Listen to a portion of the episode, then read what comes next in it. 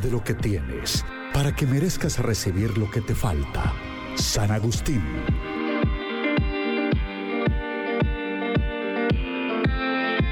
Radio María promueve los valores humanos y sobrenaturales.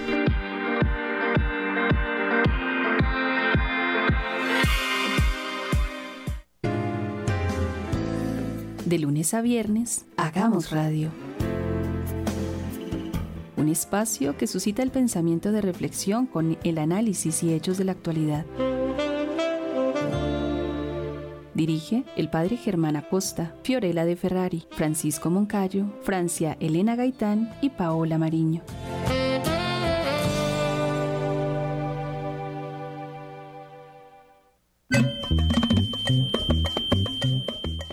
Muy buenas noches, oyentes amables de Radio María. Colombia, en el exterior, es, estamos muy complacidos de unirnos a muchos oyentes que nos están dejando su testimonio de sintonía. A esta hora hacemos radio y agradecemos a quienes nos dicen que nos siguen en los Estados Unidos de América. En Australia es increíble, tenemos oyentes. Eh, hoy mirábamos a las estadísticas de Radio María en la internet. Nos oyen en Singapur, estamos en México, en España, en Argentina, en muchos lugares, de suerte que mm, esta noche eh, pensaba yo eh, dedicar nuestro espacio a los oyentes en el exterior y a quienes nos siguen también en Colombia. Pero hoy tengo un sentimiento particular, se nos ha ido una de las voluntarias más queridas que tenía Radio María en Colombia desde la primera época, Gladys Quirós, ha entregado su alma al Señor, esta querida barranquillera, que desde siempre en Bogotá estuvo acompañándonos. A ella eh, la recordamos con afecto y oramos para que el Señor le dé da el premio de los justos. Y bueno, estamos con el padre Fernando Cárdenas y con Camila Rojas, tocando un tema que es de actualidad, que es eh, un tema eh, difícil, complejo, en sus expresiones, en sus causas, en sus efectos. Y es el proyecto de ley que parece se va a radicar si ya no se radicó en el Congreso de la República, la ley trans, en fin, estábamos mirando a sus efectos, a sus eh, a sus orígenes, dijéramos, ya de lo que esto significa y ante lo cual eh, la opinión pública debe estar muy, muy atenta.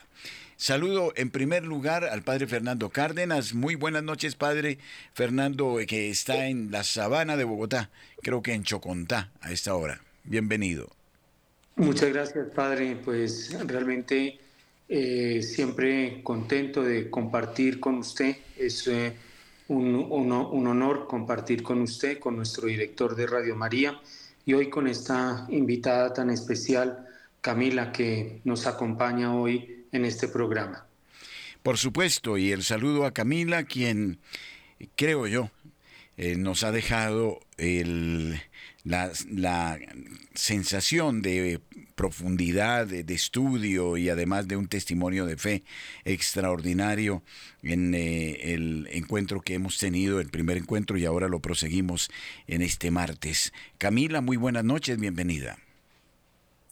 Muy buenas noches, querido padre, ¿cómo estás? Eh, un placer saludarte, lo mismo al querido padre Fernando, gracias por la invitación y por abrir este segundo espacio para poder seguir hablando de este tema tan importante eh, para todos los colombianos.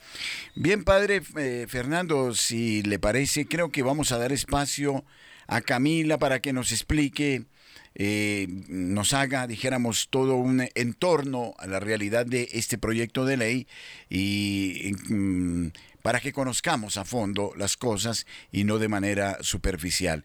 Entonces, Camila, por favor, le rogaría si nos hace una exposición de esta temática que hoy no solo toca a Colombia, sino a muchos países en el mundo. Claro que sí, padre. Bueno, te cuento. Eh, acá, este tema de este proyecto de ley todavía no se ha radicado. Se suponía que lo iban a radicar el 20 de julio. Eh, estuvimos haciendo como varias averiguaciones, todas las personas que estamos detrás de este, de este, de este proyecto, ¿cierto? Eh, según lo que entiendo, lo que se ha dicho es que están todavía terminando una clase de observaciones para poderlo presentar. libro por acá. Eh, sin embargo, acá el tema no es cuándo se presenta, sino el contenido que se va a presentar sobre este proyecto, ya que varios medios de comunicación, no solamente eh, tanto páginas web de diferentes Em, alcaldías como lo es la alcaldía de Medellín, eh, también eh, medios de comunicación eh, de diferentes como El Espectador, que han sacado noticias relacionadas, como Canal Capital, donde han hecho cápsulas televisivas como un poco hablando de qué se va a tratar el proyecto, pues ya nos dan un panorama un poco, si bien no tenemos el panorama completo, pero tenemos un panorama un poco más amplio de lo que se trata esta ley, que son cuatro frentes importantes de los cuales va a tocar. Eh, es importante aclarar que este proyecto de ley no solamente va, no solamente es uno, son seis proyectos de ley que vienen eh, trabajándose en conjunto, entre esos está todo el tema de, mm, de los tratamientos ecosier, ¿cierto? Eh, que es todo este proceso de, de que lo ponen ante la ley como parte de tortura precisamente por un tema de reafirmación hacia su sexualidad.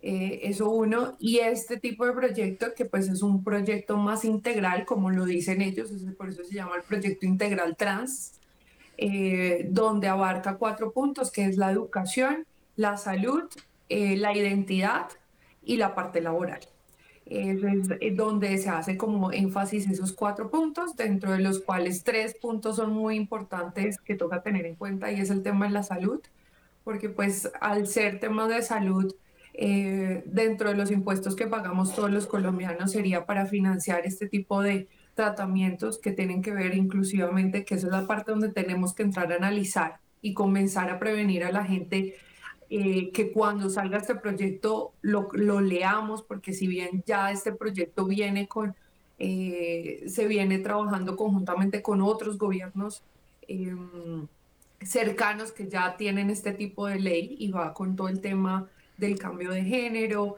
viene con todo el tema de bloqueadores hormonales, eh, todo el tema de reasignación de, de, cambio de género para las personas trans. Entonces, ese es uno de los ítems que toca tocar en términos de salud.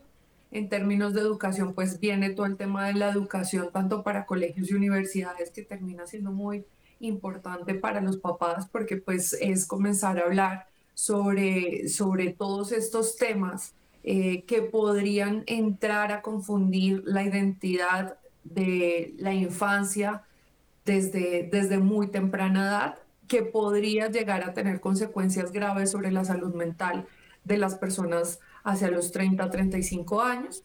Y pues todo el tema de identidad que también al, al ser, al ser que, al hacerse modificaciones sobre los registros civil de las personas, no solamente pone en riesgo a, a terceras personas, sino pone en riesgo a las mismas personas que se autoperciben o creen que están en el cuerpo equivocado. Entonces, eso son, ese es como un resumen o un abrebocas de este proyecto integral trans eh, que nos pone en alerta a toda la comunidad y en este caso pues a toda la sociedad colombiana, mm, precisamente para poder entender qué es lo que puede llegar a pasar eh, y es importante comenzar a generar conciencia no solamente en los padres o en los adultos mayores, sino también en la juventud e inclusive pues el futuro de nuestras generaciones que son los niños, ¿no? Padre Fernando. Sí, este, este proyecto de ley eh, es algo que, como lo decía Camila, no está todavía en la ponencia en el Congreso.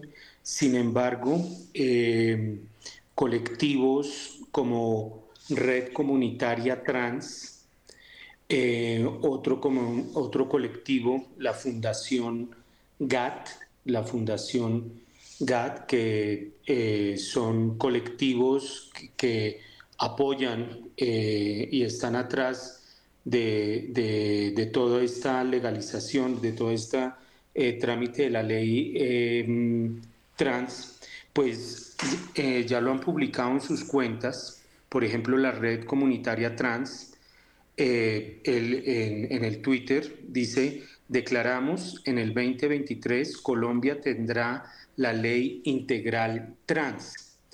Em, en, el, en, el, en, la, en, el primer, eh, en la primera parte de este programa, pues preguntaba que quién había sido la ponente y Camila nos decía que todavía no hay ponente. Sin embargo, eh, hay una mm, representante a la Cámara, Támara Argote, que es la, o era, no sé ahora cómo quedó conformado eh, en la composición del, del Congreso, la coordinadora de la Comisión por la Diversidad. Em, ella ha dicho que el país no solo debe trabajar por una ley trans integral, sino que todos los demás proyectos contemplen una mirada interseccional que reconozca la diversidad. Además de esto, eh, hay que señalar algo que Camila ya mencionaba en el primer programa dedicado a este tema, que la Fundación GATT eh, está financiada por Open Society de George Soros y ha venido desarrollando una serie de trabajos, actividades con una ONG que se llama Temblores, eh, que también es financiada por Open Society. Es decir, atrás de, esto está todo algo que el Papa Francisco ha llamado eh, como una colonización ideológica. Y de hecho, se ha hablado de un lobby financiero eh, por parte de algunos de, Open Society y de otras eh, que han inyectado, por lo menos en los Estados Unidos, más de mil millones de dólares anuales y 100 millones están dedicados específicamente a cuestiones LGTB. Esto eh, me parece a mí que estamos ante un monstruo grande, la Open Society. De acuerdo a la, noticia que, leí, esto no es de reciente, se viene trabajando, Camila nos podrá decir mejor, pero tengo entendido que ya se viene trabajando esto desde hace cinco años atrás, Padre Germán. Y de esto no se ha hablado nada. No sé si Camila tenga alguna indicación sobre desde cuánto tiempo lleva trabajándose esta ley.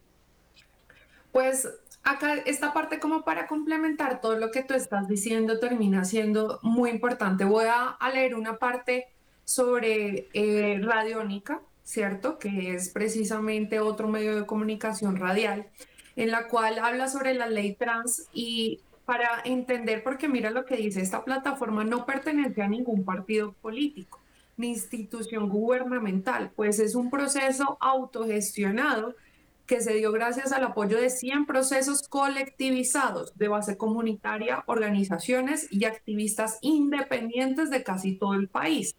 Pero resulta que cuando nosotros vamos a ver, qué es lo que está hablando el padre Fernando, dice, como la Liga de la Salud Trans, Pro Familia, Colombia Diversa, Corporaciones FAUTS, Fundación Lox Lox, Alienadas, All Out, Red Comunitaria Trans, Fundación GATT, Caribe Afirmativo, Afirmativo y Temblores ONG. Dentro de las cuales, de esas organizaciones que apenas de las 100 nombraron a unas principales, casi seis están financiadas por George Soros. Dentro de las cuales, una de las fundaciones, que es Lox Lox, cuando uno entra a la página de Instagram de esta fundación, sale nuestra alcaldesa Claudia López en Bogotá promoviendo este tipo de fundaciones. Es decir, George Soros está, está financiando la misma fundación de la alcaldesa Claudia López. Eso uno. Ahora, cuando nosotros vamos a ver que este es el tema más delicado, ¿desde qué año comienza a financiar George Soros todo este tipo de causas? Y tenemos que ver, porque es que acá lo más interesante de todo el asunto es que nosotros podemos entrar a la página de Open Society y revisar por país ¿Desde qué año comenzaron a invertir y en qué comenzaron a invertir? Porque no solamente vamos a ver fundaciones o vamos a ver eh, em, organizaciones como Pro Familia, sino que vamos a ver hasta inclusive medios de comunicación, dentro de los cuales se ha invertido, porque yo ya hice el ejercicio, desde el 2016, cuando comenzó el proceso de paz con el gobierno de Juan Manuel Santos, hasta el actual presidente que tenemos, que es Gustavo Petro, se han invertido más de 36 mil millones de pesos en el país en este tipo de causas para promover esto. No solamente en términos de comunidad LGTBIQ, va también el tema de feminismo, va el tema de protestas en el país y te comienzas a dar cuenta que todo comienza a tener sentido cuando comenzamos a, analizar la realidad. Ahora, ¿qué es lo más importante con respecto a esta ley? Resulta que esta ley no solamente estamos hablando de la ley transintegral, sino que cuando dicho por la misma congresista, porque yo hablé con Carolina Giraldo precisamente hablando de este, de este tipo de proyectos, porque son seis proyectos en los que está, se, está, eh, se está gestionando todo esto, pero yo tuve la misma... Em, cuando nosotros cuando comenzaron sobre este tipo de leyes que van relacionados hacia, hacia la comunidad LGTBIQ, resulta que eh, hace un mes y medio la eh, congresista Carolina Giraldo, eh, dicho por ella misma, y pueden entrar a revisar mis, eh, mis redes sociales porque copié y pegué el mismo mensaje que ella me envió, resulta que también están avanzando en un proyecto de ley que busca prohibir las terapias de conversión. Y resulta que ese mismo proyecto de ley tiene que ver con la ley transintegral. Es decir, es decir, que nos están articulando un grupo de leyes de las cuales seis están articulando que tienen que ver con cambios en los cuales va a afectar a toda la población en Colombia en general. Entonces, eh, y lo más interesante de esa conversación que tuve con la congresista es que resulta que las mismas organizaciones que están promoviendo esta ley integral trans también están promoviendo económicamente y están ayudando en la investigación en esta ley del proyecto de prohibir las terapias de conversión. ¿Qué, ¿A qué hago con, digamos, por ejemplo, y acá toco un tema en las terapias de conversión, para que me entiendan un poco más qué quiero decir con esto? Resulta que la DSM-5, conjuntamente con el Colegio Americano de Pediatras, dice que los niños después que tienen eh, problemas de disforia de género, el 98% de los niños después de pasar la puerta se deciden por su sexo biológico y el 88% de las niñas se decide por su sexo biológico. ¿Qué es lo que promueven este tipo de, terapias de conversión? Es decir, que no se haga un trabajo para que los niños afirmen por su sexo biológico. Entonces, resulta que promueven y cuando uno le entra a leer sobre este tema de, de, las terapias de conversión, lo muestran como si fuera una tortura.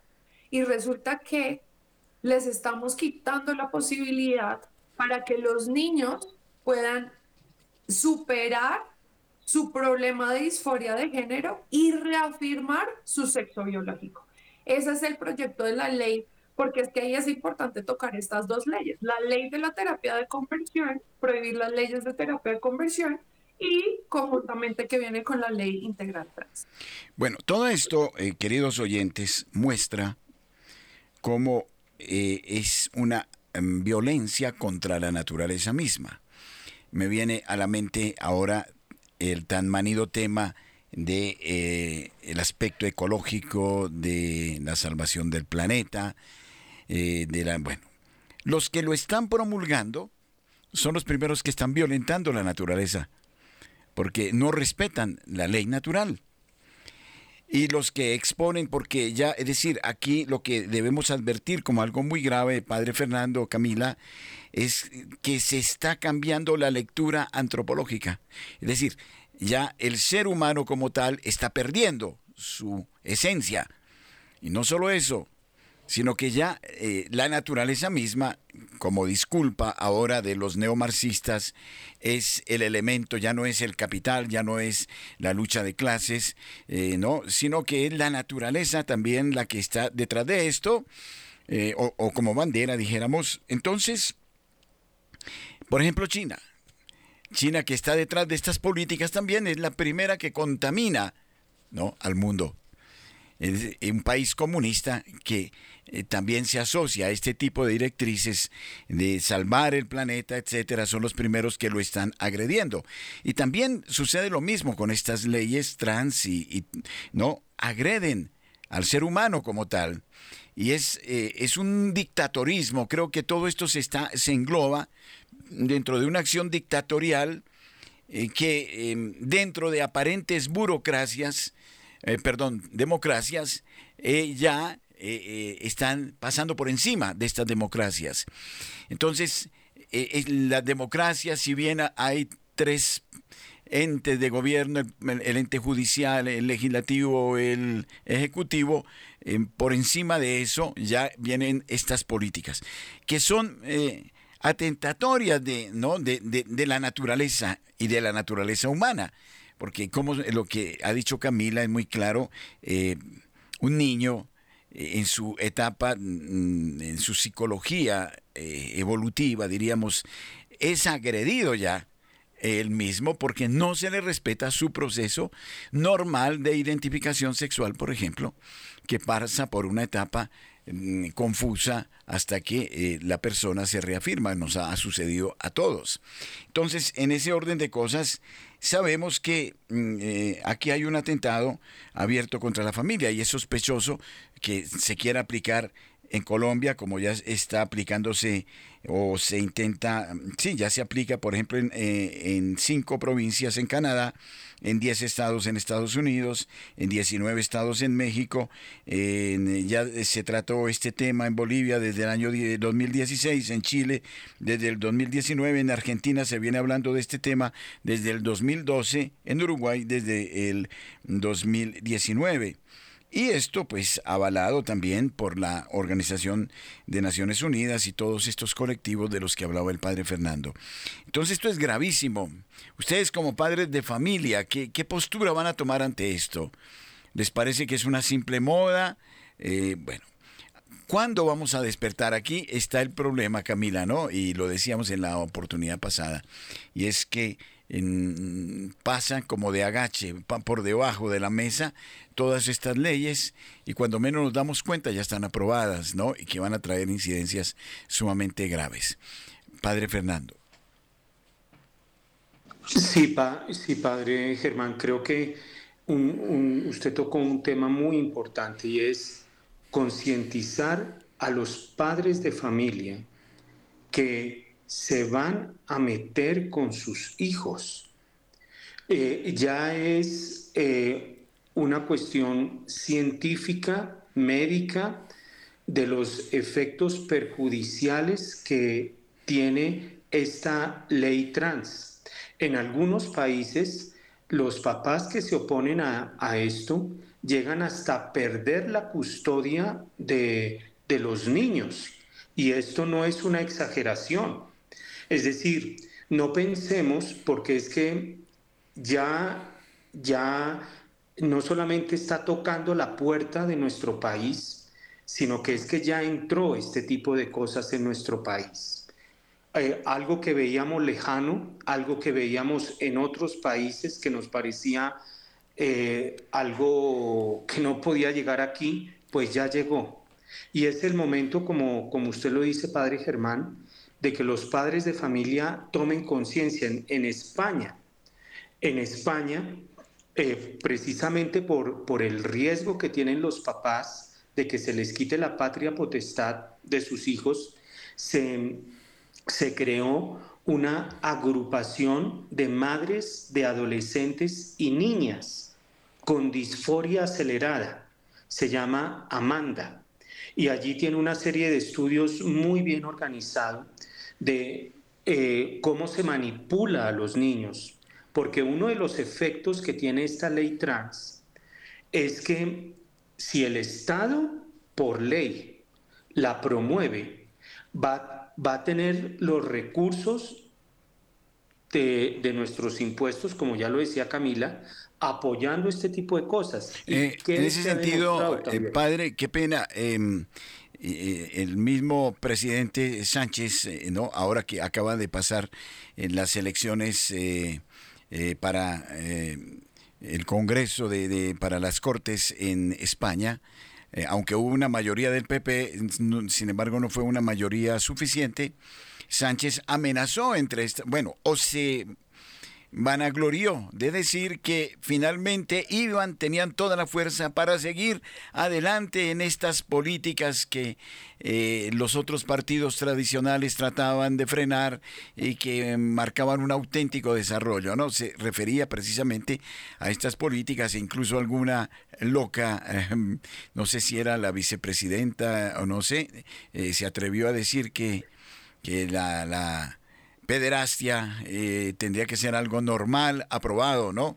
Entonces, son gestos absolutamente abusivos. Pero yo quisiera preguntarle a Camila, ¿ya existen estudios serios que muestren los efectos nocivos que esto ha causado en chicos, en adolescentes, en este campo trans? Eh, sí, sí, padre. Eh, como te iba a comentar tres cosas y te, y te respondo esta pregunta de lo que estaban hablando, eh, digamos, y pueden entrar a investigar qué es lo que está pasando en otros países. En el caso de Canadá, que es uno de los países más progresistas, hay una noticia de un papá que se llama Oakland, que fue condenado por llamar a su hija hija. Y adicionalmente, porque se opuso a un, a un a un proceso de conversión, de cambio de género. Entonces lo sentenciaron a seis meses, seis meses de cárcel precisamente por oponerse al cambio de género porque él dijo que su hija era hija y ya. Ese fue uno. Por el otro lado, en Noruega, resulta que hay muchos casos que resulta que les están quitando, haz de cuenta como el Instituto Bienestar, eh, como muy parecido al ICBF, pero en Noruega que les están quitando los niños a los padres por falta de destrezas parentales. Y resulta que a los papás que son católicos y cristianos, en los cuales quieren educar a sus hijos con, eh, con los fines, con lo natural y con el tema de hombre, mujer y explicarles todo este tema, pues termina siendo, termina siendo papás homofóbicos, de los cuales no pueden, eh, que están maltratando a sus hijos y por ende no pueden tener a sus hijos. Entonces, eh, varios papás de diferentes países, porque ya a mí me escribe gente de todas partes del mundo, y un papá de República Dominicana que está casado con una finlandesa, me dijo, a mí me está preocupando mucho este tema, no solamente, yo sé que tú lo hablas allá en, temas Colombia, pero eh, a mí me está preocupando porque es que a nosotros ya nos están atacando, esto ya no, esto ya para nosotros es una realidad. En el caso de los colombianos, pues no apenas estamos comenzando a escuchar este tipo de temas que es realmente para nosotros es como vivir en un mundo paralelo porque no nunca pensamos que iban a llegar este tipo de, de leyes al país, pero es una realidad y es lo que está próximo a aprobarse. Eso por esa parte. Ahora, con lo que tú me preguntabas, que es qué hay en efectos con respecto a la salud, claro, eh, como te mencionaba primero el colegio, el, colegio americano de pediatría, de, de, pediatras, precisamente se opuso la ley trans porque ellos cuando hacen ese proceso de conversión de, las, de los niños se dan cuenta que lo que te decía, el 98% se reafirman por su sexo y el 88% de las niñas se vuelven y se reafirman por su sexo. Entonces, esto es cuando tú no desconoces el tema de la disforia de género y adicionalmente que no les dan los procesos indicados, porque si bien yo entiendo perfectamente a qué se refieren con el tema del maltrato físico, porque pues tú no puedes coger a tu hijo y decir, no, es que usted tiene que ser o heterosexual o maltratarlo o pegarle. Obviamente este tipo de cosas, eh, ya creo que estamos en, en una época en la cual hemos evolucionado como seres humanos que podemos hablar y racionalizar con los hijos y la comunicación termina siendo muy importante pero que no nos dejemos confundir de un problema, de una disforia o un trastorno mental, que ya lo han dicho varias veces y muchos médicos, porque es que yo no entiendo la necesidad de ir de en contra de la ciencia.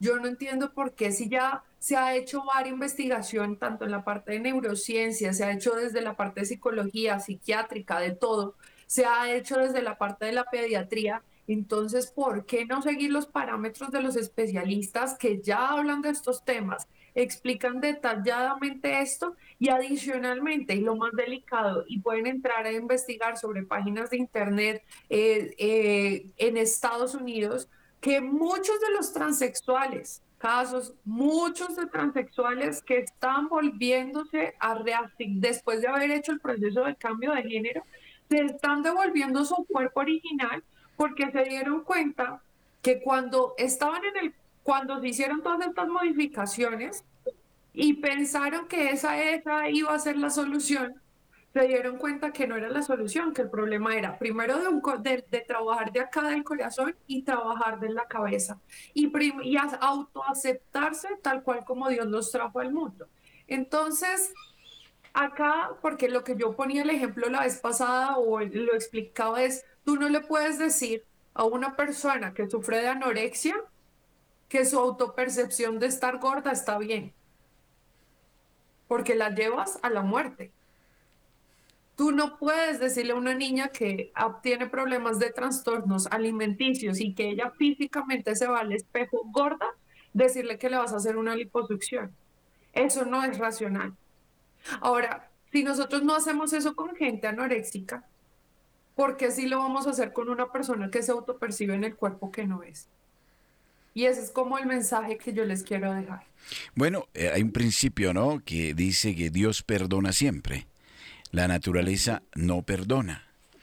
Eh, atrevámonos a mirar un poquito hacia el futuro en el supuesto caso que se apruebe la ley trans en el arco de 5, 10 años.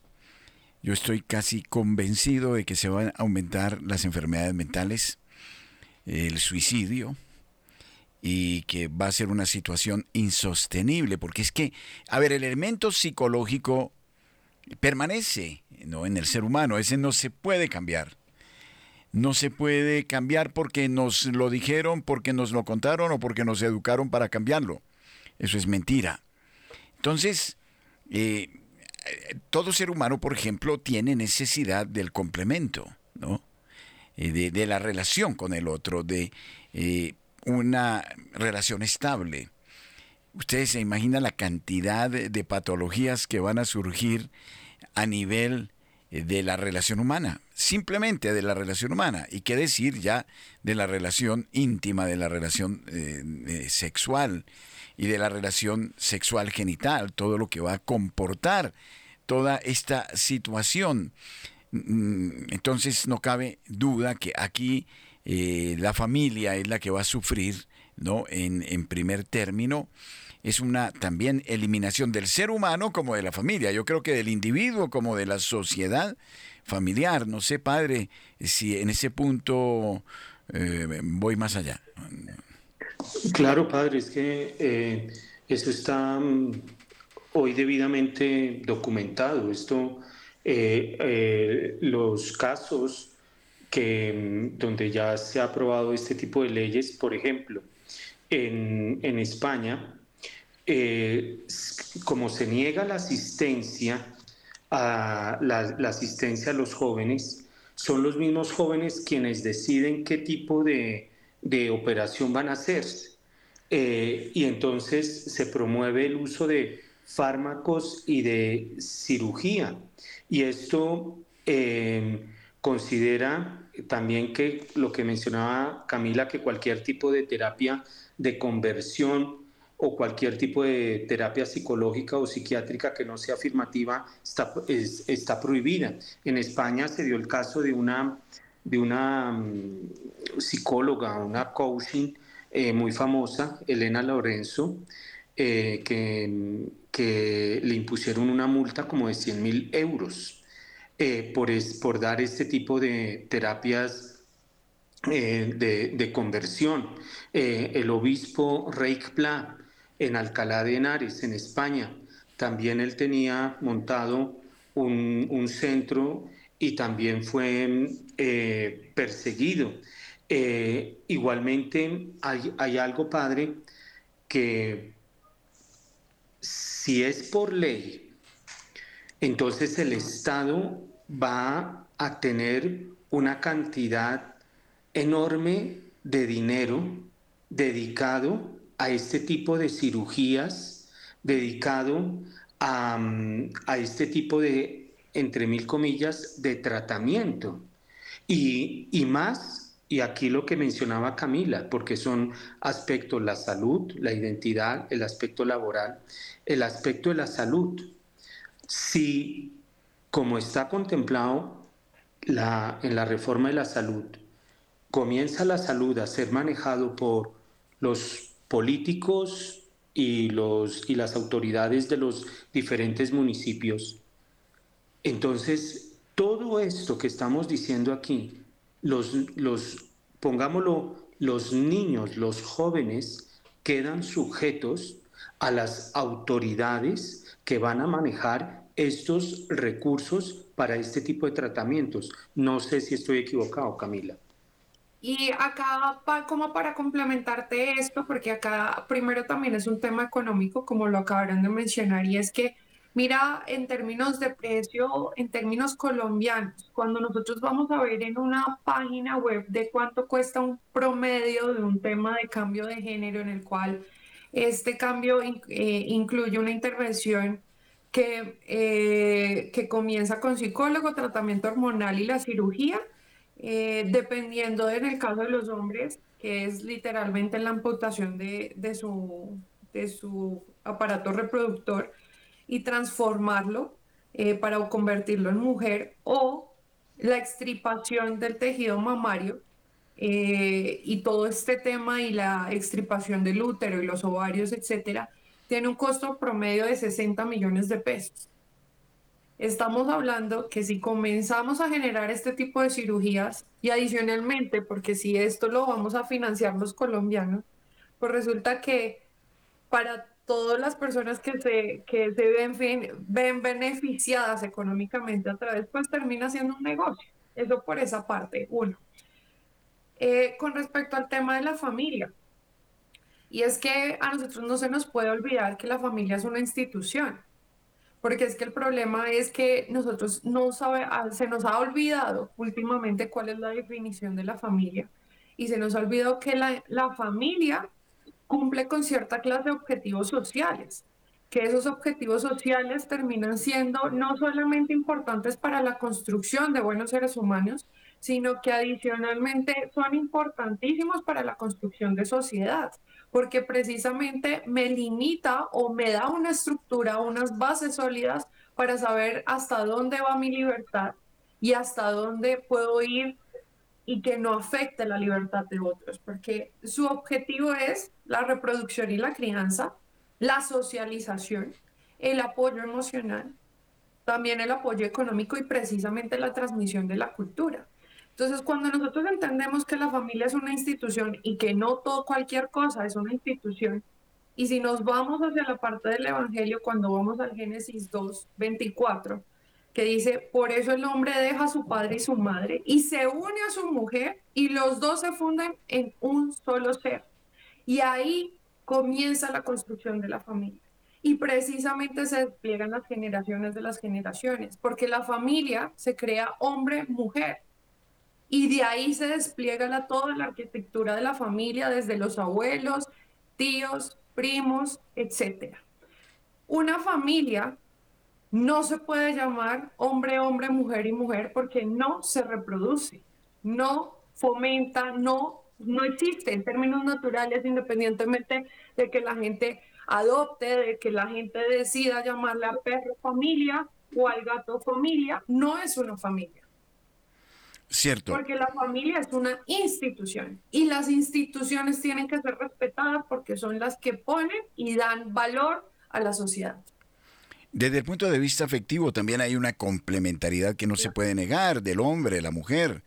Eh, eh, a pesar de, de la diversidad del hombre y la mujer, eh, sin embargo es una diversidad que camina hacia la complementariedad desde, desde lo psíquico, desde lo afectivo, y esto no lo puede afirmar nadie como un fenómeno meramente sociológico o de dominio o de orden cultural. Pero yo quisiera, aquí traigo una entrevista que hace Jorge Bustos a Rim Al-Salen, una relatora especial en la ONU sobre la violencia contra las mujeres, a la que se le hace esta pregunta precisamente.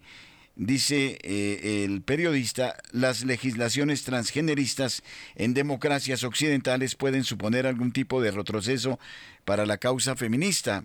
Ella responda, en países desarrollados el Estado de Derecho tampoco debe darse por sentado. Los derechos de las mujeres pueden volver a verse limitados. Y puede ocurrir también, vamos a ver si logro bajar acá, que algunos colectivos sean priorizados en detrimento de otros. El enfoque interseccional es importante, pero veo con preocupación el intento de colocar a un grupo como el más discriminado por encima de los demás que las mujeres trans sean el grupo más vulnerable en algunos países no significa que lo sea en todos.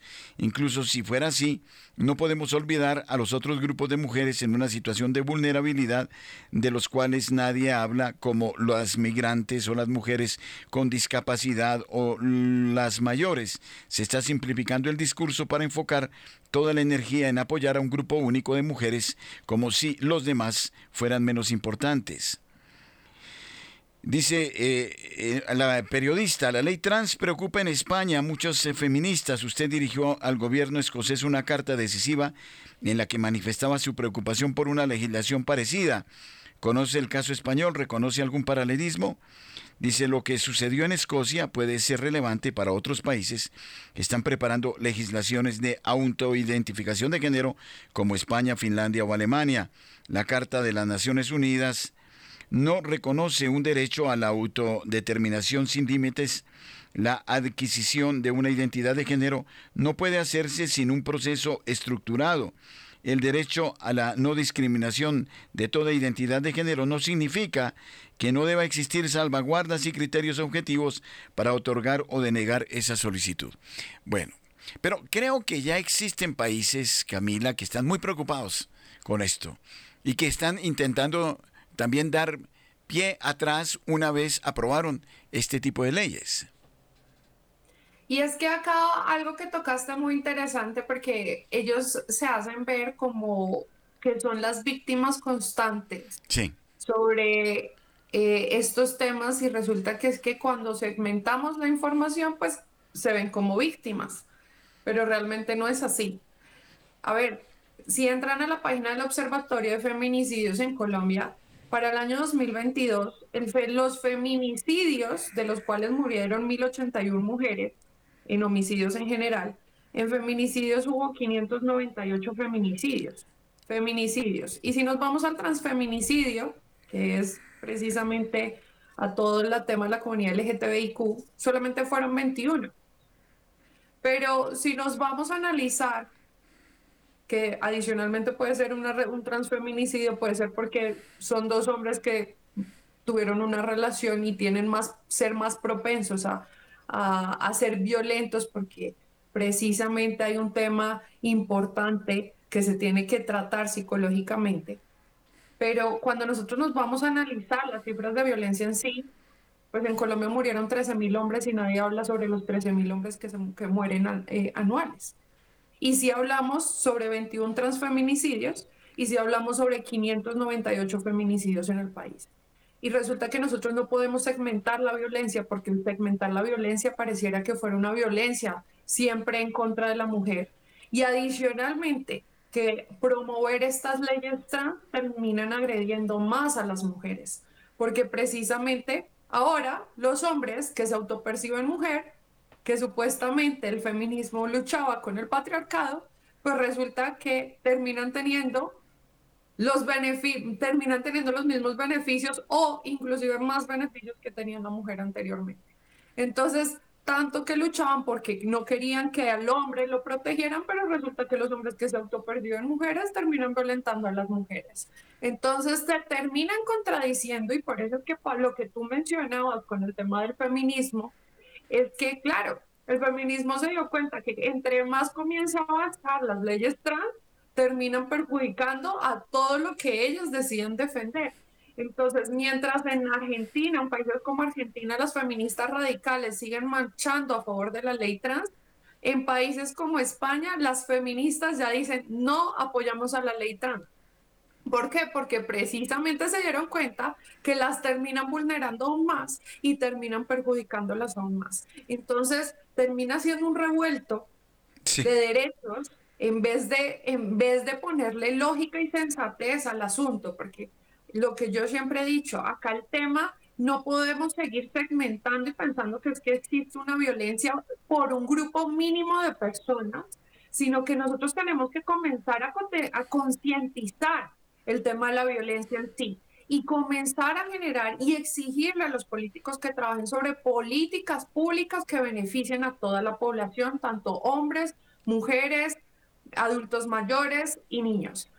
Eso es lo que nosotros tenemos que hacer. Pero si nosotros seguimos segmentando, que es que pobrecitos los que están reprimidos, que pobrecitos que ellos nunca no, porque es que resulta que mientras mueren 13 mil hombres, nos están asesinando 21 personas. No podemos ponerlo de esta Así no se miden las cifras, así no se mide la realidad. Uno tiene que ser consciente de qué es la situación, cuál es, por qué está afectando y lo más importante, darle el valor a la familia, porque para que existan buenos seres humanos, tenemos que educar a tener buenos padres, buenas madres y que los niños de los 0 a los 5 años tengan una infancia digna, respetable y que realmente protejan esa dignidad para que esos niños a futuro realmente sean buenos seres humanos. Entonces, cuando nosotros comenzamos a ver esos, esos, esos temas que no nos están queriendo mostrar, perdemos el norte y perdemos realmente la buscar la solución de raíz para poder comenzar a cultivar y crear cosas buenas. Y como no estamos trabajando por todas estas leyes que lo único que promueven es un caos social y terminan perjudicando más y más a la población, pues resulta que terminamos no haciendo absolutamente nada. Seguimos fomentando las muertes, seguimos fomentando los homicidios, seguimos fomentando los problemas de salud mental.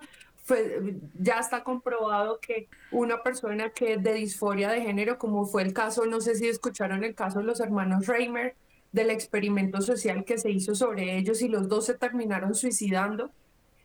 Ese es el futuro de personas cuando no se trabaja realmente en lo que se tiene que trabajar, que es la solución del problema. Padre y Camila, yo tengo una sospecha, eh, esto debemos mirarlo dentro del conjunto de tendencias eh, de la época actual. Es decir, yo creo que con lo que Camila ha señalado y hablando con compasión, con sentido pastoral, aquí eh, no solo está afectada la familia, también están afectados los mismos transexuales y, eh, eh, es decir, sin darnos cuenta, somos todos títeres del Señor. Yo, yo no hablo de Soros tanto. Soros sí, está metido ahí. Pero hay uno que es más poderoso, que está por encima de Soros, que es el señor Schwabs, que son eh, estos de los grandes que están ahí detrás. Es decir, es una disolución de la sociedad porque no solo se ataca este aspecto de la familia del ser humano, se está atacando, no sé, a, eh, todos los frentes, todos los frentes, incluso el religioso. Eh, bueno, aquí tengo mis dudas y voy a ser franco, pero ya lo han dicho muchos obispos. Ahora se nos viene la JMJ y el que tenga oídos para oír, que oiga, porque me parece que va a ser una catequesis de ideologización hacia el nuevo orden mundial. Es así. Y bueno, eh, tuve la oportunidad de hablar con un joven que partió ayer para Lisboa y hablaba de esto em, y el chico pues ignaro de todo eso, pues claro, es muy fácil que allá hagan ese ejercicio. Entonces, no sé, eh, eh, padre, si esto es sospechoso, porque parece que todos los ríos convergen en un único océano. pues sí, estoy de acuerdo con usted, padre. Y que no nos pase lo que nos pasó la vez pasada, porque aquí me marca que ya va a terminar en. Sí, faltan como unos 13 minutos. Entonces, solamente. es que charlamos eh, muy bueno, charlamos muy bueno y se pasa el tiempo rápido. Rapidísimo. solamente quisiera, porque esto, como lo han mencionado el padre Germán y Camila, pues es un ataque a la familia. Y al atacar a la familia, pues necesariamente se ataca toda la sociedad, porque la familia es pues, la célula básica de la sociedad. Y el remedio, digámoslo así, o la vacuna está en la familia. Esta asociación E-Courage, que se dedica a atender personas con atracción al mismo sexo, da los siguientes puntos para las familias y padres de familia. Es muy importante que se formen. Es muy importante. El biógrafo de Juan Pablo II hablaba de la teología del cuerpo como una bomba teológica que tiene que explotar padres de familia, es necesario que nos formemos. Aquí en Colombia estamos muy, muy lejos de saber lo que es la teología del cuerpo. Primero, enseñarles el valor, a enseñarles a valorar lo que tienen. La cultura donde han penetrado estas ideas trans, lo dice Courage, afirma que puede ser del sexo opuesto y esto se debe a que no valoramos lo bueno del sexo propio. Valorar lo que se tiene. Segundo, José y María, modelo de complementariedad de toda familia. Hablar con valentía sobre el significado de la masculinidad, sobre por qué es bueno ser mujer y por qué es buena la relación entre ambos sexos. Papás, háblenle a sus hijas, háblenle a sus hijas. Papás sean presentes. Hoy día se habla de una crisis de la masculinidad. Es necesario hablar con valentía sobre el significado de la masculinidad. Tercero, reforzar la comunicación y el cariño con los hijos. Si insistes en la verdad con amor, más del 80% lo superarán. Pero si solo se emiten condenas, todos ellos persistirán. Cuarto, a veces en lugar de atosigar, se trata de fortalecer la relación. Coras dice, cuando el niño sale del armario, esa expresión, al final de la adolescencia y al principio de la edad adulta, la estrategia debe ser diferente. Puede que no sea tan necesario hablarle de tu sistema de creencias, ya que ellos ya lo saben. Deja todo eso a un lado y forja la relación con ellos. Las investigaciones demuestran que cuando los hijos mantienen y fortalecen la relación con sus padres, sus tendencias sexuales disminuyen. Quinto, muestra mucho cariño a tu hijo y averigua si lo están adoctrinando. Sexto, es fundamental la formación científica y biológica de los papás. Séptimo, enfrenta la disforia de tu hijo desde sus problemas previos, es decir, háblale de todo esto que hemos venido hablando de las consecuencias. Octavo, proporcionales una comunidad en la que se desarrollen, porque el movimiento LGTB los quiere adoctrinar y para eso los quiere sacar de la, de la familia. Y noveno, enseñarles que hay una vida más allá de uno mismo. Y, se y, por eso el papel de San José y de, y de María. Nos convertimos en quienes somos solo cuando nos entregamos a los demás. Esos nueve puntos rápidamente para los... Y yo me atrevería a agregar otro punto. Enseñarle a los niños la belleza de las niñas y a las niñas la belleza de los niños. Es que se nos acabó el romanticismo se degradó a la mujer, ¿no? Esto que decía Víctor Hugo poéticamente, ni a la mujer se le toca con el pétalo de una rosa. Pero no, no es tanto esta actitud moralista, sino es eh, lo que otrora se vivía, ¿no? La mujer como ese ideal a conquistar por su dignidad, su, su característica femenina, eh, eh, aspectos como el pudor del que habla Juan Pablo II, que no las hacen más feas ni más retrógradas, sino al contrario, las hace más damas, más dignas. y eh, más valiosas. pero mucho más. por ejemplo, Proverbios 31, 10. Exactamente. Mujer virtuosa, ¿quién la hallará? Sí, exactamente. Pero una mujer virtuosa es mucho más bella. ¿No? Eh, en, el sentido, eh, por ejemplo, de eh, una chica que se hace respetar, interesante esto, pues va a tener el caballero, el San José, diríamos, que se merece a su altura. O sea, volver a revivir, porque es que ahora estamos en el reggaetón, en la pornografía cantada, en esta tristeza de una... En la, en la, en la Barbie. Exactamente. Bueno, hasta Petro y no solamente esto, no solamente esto, que cuando nosotros trabajamos en realmente en relaciones sanas y afectivas, ayudamos a reducir la violencia en contra de la mujer. Cuando nosotras como mujeres o, y hombres no sabemos escoger una buena relación, verídicamente terminamos en relaciones tóxicas que nos pueden llevar inclusive a la muerte. Exactamente. Esa es mi reflexión. Y no, y la, la, la, pérdida de la ilusión de la vida, ¿no? Porque, eh, por ejemplo, en la teología del cuerpo es maravilloso ese libro Amor y Responsabilidad de Juan Pablo II, donde eh, hay que hacerle entender al adolescente, al niño, que ya la intimidad es el fruto de la amistad, de la fraternidad, de la conquista, que genera confianza y de la confianza que genera el don, y, del don que eh, entonces es eh, gratificante. Pero aquí esta sociedad hipócrita, mentirosa, nos enseña que la sexualidad, o sea, se ha diseccionado al ser humano, lo sexual no, sin sentimientos, sin afectos. Yo creo que esto es lo más horroroso que, que, se está dando. Y, y, veamos cómo también en los hogares, padre, como lo decía muy bien, esas acciones o visiones machistas de los padres muchas veces. O ahora de las mujeres que también agreden a los maridos, no, no crea que es, no es solo eh, el hombre el que agrede a la mujer. Pero ¿cuántos padres en esa visión absolutamente machista, maleducada, inducen a sus propios hijos o con el ejemplo o de una manera explícita a relaciones precoces, ¿no? Eh, para disque afirmar su virilidad y todo eso, una cantidad de... Exactamente. Exacto.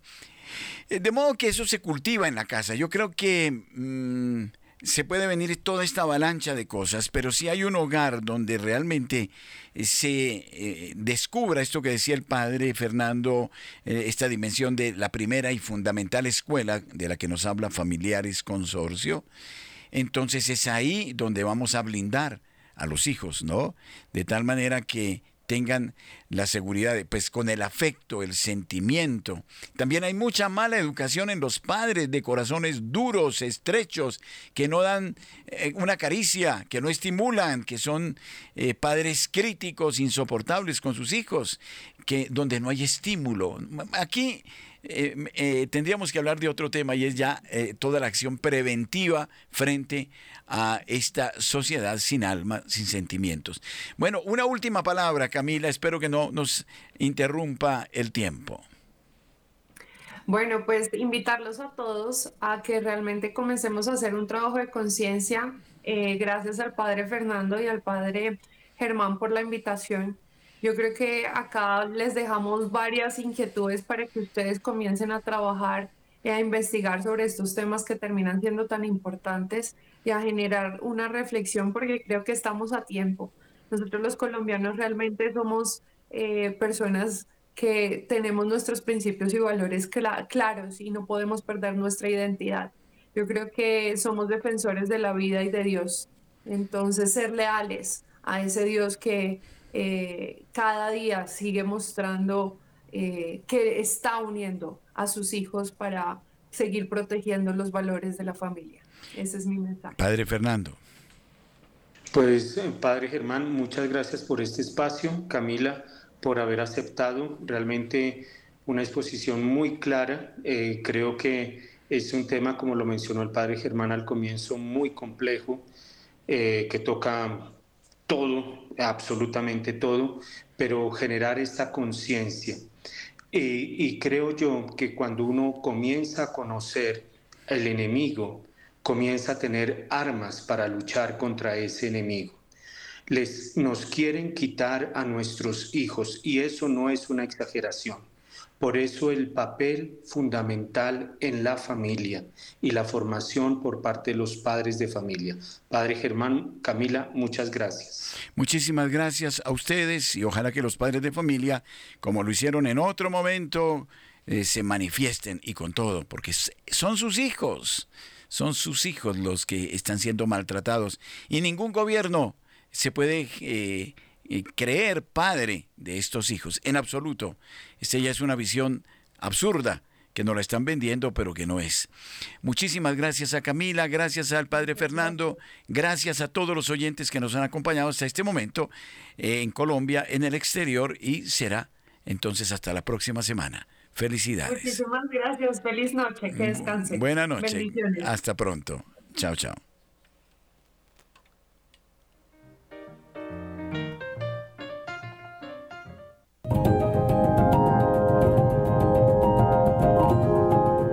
Es la llave que abre el corazón de Dios. Padre Pío de Pietralchina. Radio María, plegaria y alabanza.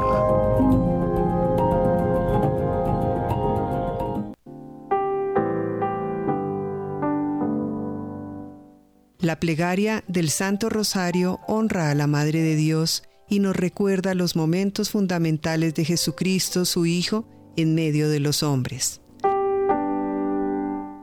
El honor que rendimos a la Santísima Virgen María hace resplandecer las perfecciones de